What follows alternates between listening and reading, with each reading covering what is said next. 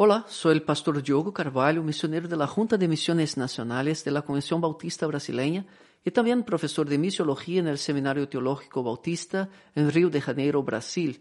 Muchas gracias por escuchar otro episodio de Pensando la Misión, un podcast de Misiones Nacionales. Pensando la Misión.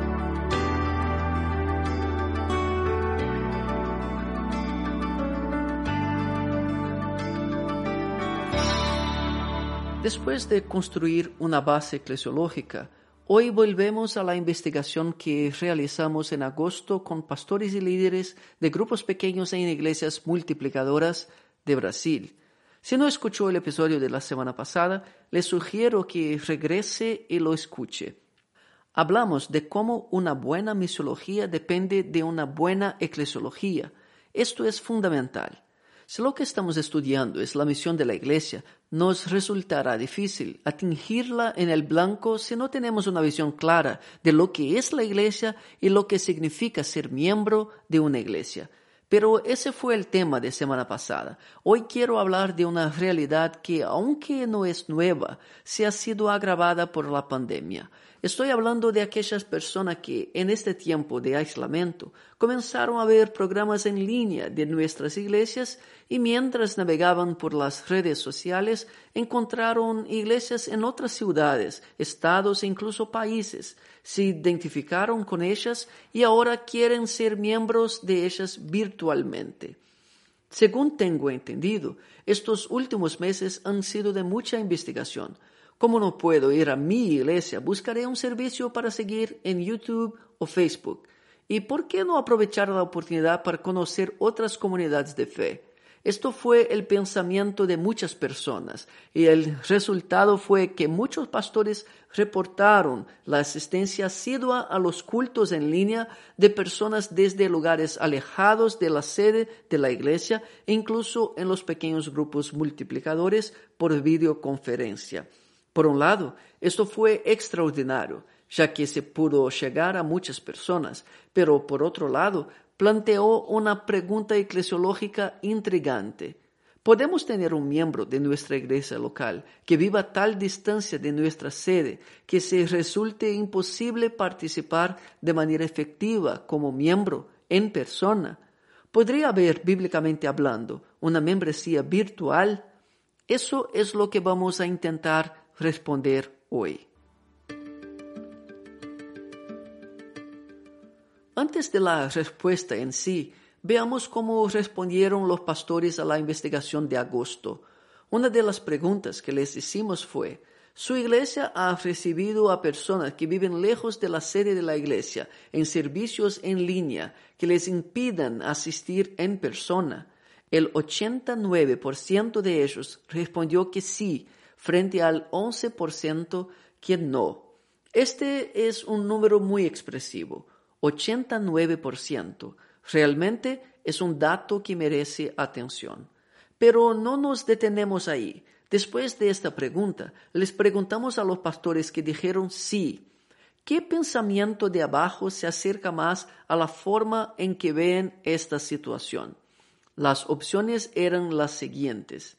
Primero, Recibir a estas personas es negativo, ya que siento que estoy pescando en el acuario de otra iglesia. Esta opción fue marcada por solo el 3% de los pastores encuestados. Segundo, recibir a estas personas no es positivo ni negativo, sino una realidad a la que debemos acostumbrarnos. Opción señalada por el 16% de los pastores. Tercero, el 36% de ellos marcó la tercera opción, que era recibir a estas personas es positivo, pero me preocupa la aparición de una especie de miembro virtual sin conexión real con la iglesia. Pero el 45%, la mayor proporción de pastores, respondió que recibir a estas personas es muy positivo, ya que nos dio la oportunidad de ampliar las posibilidades de membresía en línea. Pero para entender mejor lo que estos pastores querían decir con eso, hicimos otra pregunta, que fue la siguiente. En el caso de los visitantes que están lo suficientemente lejos de la sede de la iglesia, que su asistencia a las reuniones no es viable, en su opinión, cuál será la solución más adecuada para el fin de la pandemia. Vea cuáles fueron las respuestas. El 7% de los pastores dijeron que dejarán que esas personas decidan sin guiarlos en una dirección u otra. Otro 7% afirmó que los tendrá como miembros de la iglesia, pero con participación exclusivamente en línea. El 37% dijo que los derivarán a otra iglesia en la que puedan participar en persona. Y una fracción mayor de pastores, el 49%, dijo que los usará para comenzar un grupo pequeño con miras a plantar una nueva iglesia. En otras palabras, solo el 7% de los pastores admitieron la posibilidad de ser miembros exclusivamente en línea. Poco más de un tercio de ellos se sintieron incómodos con la situación y preferirán indicar una iglesia local más cercana de la gente que les permita ser miembros en persona. Por el contrario, el 45% de los pastores vieron una posible, entre comillas, membresía en línea como positiva, aunque temporaria, y el 49% tiene la intención de usar a estas personas para comenzar un pequeño grupo allí, incluso si nunca vienen a la sede de la iglesia en persona. En otras palabras, la iglesia tendría un grupo pequeño y de hecho algunas ya lo tienen, en lugares tan lejanos que la membresía se vuelve exclusivamente remota. Déjame compartir mis impresiones. Por supuesto, la plantación de iglesias suele ser un buen comienzo y eso me emociona, pero parece que al final no todos los pastores que admiten esta membresía en línea están pensando en plantar iglesias de todos modos. Si no me equivoco, la idea es expandir la misma iglesia en otras ciudades, estados o incluso países. No voy a usar este episodio para hablar específicamente sobre iglesias satélites o iglesias multi-site que merecían un episodio aparte. Nuestro tema aquí es membresía en línea. ¿Puede alguien ser miembro de una iglesia sin visitarla, sin estar juntos en persona y solo reunirse a través de plataformas en línea? Bien, podemos discutir si las reuniones en línea son verdaderas reuniones. Probablemente sí. Pero el punto aquí no es el culto en línea en sí. Tampoco me preocupa el tema del templocentrismo, ni quiero decir que la iglesia solo pueda suceder dentro de él. Todos sabemos que la iglesia es la gente, no el lugar donde se encuentran. Este es un punto pacífico. Mi punto es otro. ¿Deberíamos aprovechar las tecnologías en línea para la evangelización? Por supuesto, pero no estoy hablando de eso. Mi punto es que ser iglesia no se limita a servicios o estrategias de evangelización. Ser iglesia es caminar juntos, pertenecer. Estoy hablando de pertenencia local, pertenencia a un organismo, estar conectado a él, ser parte de él como miembro de un cuerpo. ¿Puede un miembro de la iglesia evangelizar lejos de ella? Sí. ¿Puede participar en un servicio en línea mientras está fuera de su templo? Sí, también. Puede ser miembro en todos los sentidos de la palabra sin siquiera estar en persona con sus hermanos. Mm, pienso que no.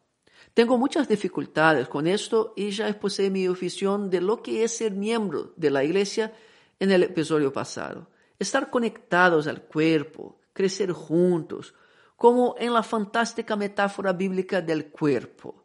Entonces, no hay tecnología que, por mucho que avance, sustituya la conexión real y presencial.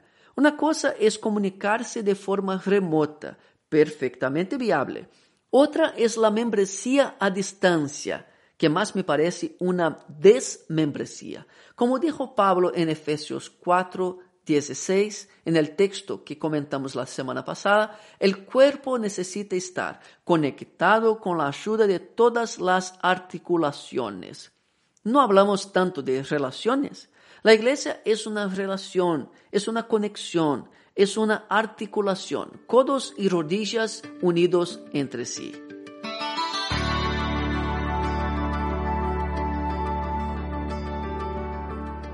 Es lógico que el Nuevo Testamento no hable de miembros remotos ni de Internet, porque no existían tales cosas en la época de los apóstoles.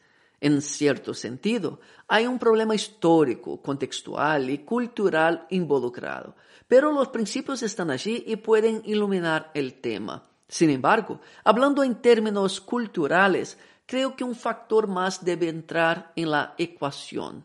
Y para eso usaré al sociólogo y filósofo polaco Zygmunt Bauman, que murió en 2017 y del que quizás usted haya oído hablar. Bauman describió la versión actual de la modernidad como una modernidad líquida. Vale la pena leer sus libros, y no entraré mucho aquí hablando de ellos. Solo diré que para él una de las características de estos tiempos líquidos es la fragilidad de los lazos humanos. Todo esto tiene que ver con el consumismo, que acaba configurando las relaciones interpersonales. Por esta mentalidad, todo está guiado por el deseo desenfrenado de consumir y por la siempre presente voluntad de descartar lo consumido para dar lugar a algo más nuevo y atractivo. Uno compra para descartar y vuelve a comprar. Esa es la lógica. Lo sorprendente es que según Bauma, esta mentalidad también invade las relaciones. Los amigos, incluso los cónyuges, son descartados en cuanto pierden el potencial de satisfacer al individuo y son arrojados a la basura sin dolor de conciencia como si fueran productos viejos e inútiles. Todo eso se maximiza en el ambiente online. Gran parte del éxito de las redes sociales radica precisamente en la facilidad para hacer amigos y deshacerlos cuando son irrelevantes o inconvenientes. Siempre que el sujeto tenga el mouse en la mano, tendrá poder sobre el otro, convirtiéndolo en amigo o ex amigo tan fácil como un clic. En el mundo offline, es diferente. Las relaciones son complicadas, difíciles. La interacción requiere intercambios, exposición y a menudo concesiones. Relacionarse ojo a ojo es una arte que requiere mucha habilidad, renuncia y voluntad de rendirse. Y lo que Internet promete es precisamente salvar a las personas de estos trastornos, al tiempo que supuestamente ofrece los beneficios de relacionarse. Pero es obvio que esta promesa es falsa. Nadie se realiza plenamente en una relación virtual. Solo aquellos que se aventuran en relaciones reales, cara a cara, pueden disfrutar de los beneficios de la verdadera amistad y la verdadera compañía para la vida. Es un riesgo, pero vale la pena.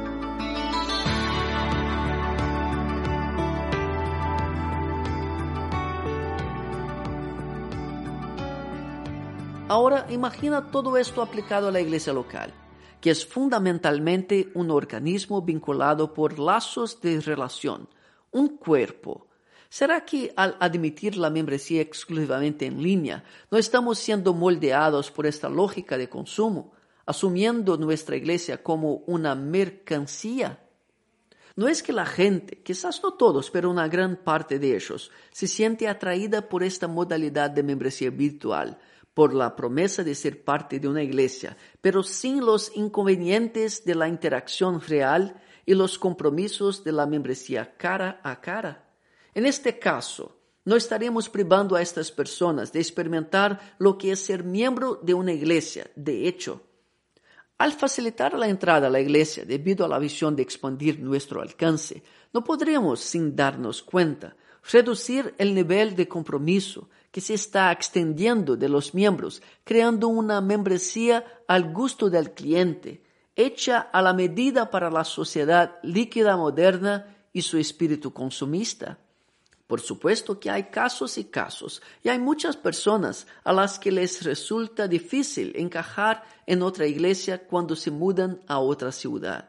Soy sensible a este problema, pero si Bauma tiene razón y todo lo que dijo sobre la sociedad de consumo y las relaciones virtuales se aplica a la iglesia, al adoptar una membresía online, no estaríamos en peligro de ser descartados dentro de poco con un simple clic. Más de un tercio de los pastores investigados dijeron que en esta situación preferirían referir a las personas a otras iglesias. La pregunta será, ¿qué iglesias?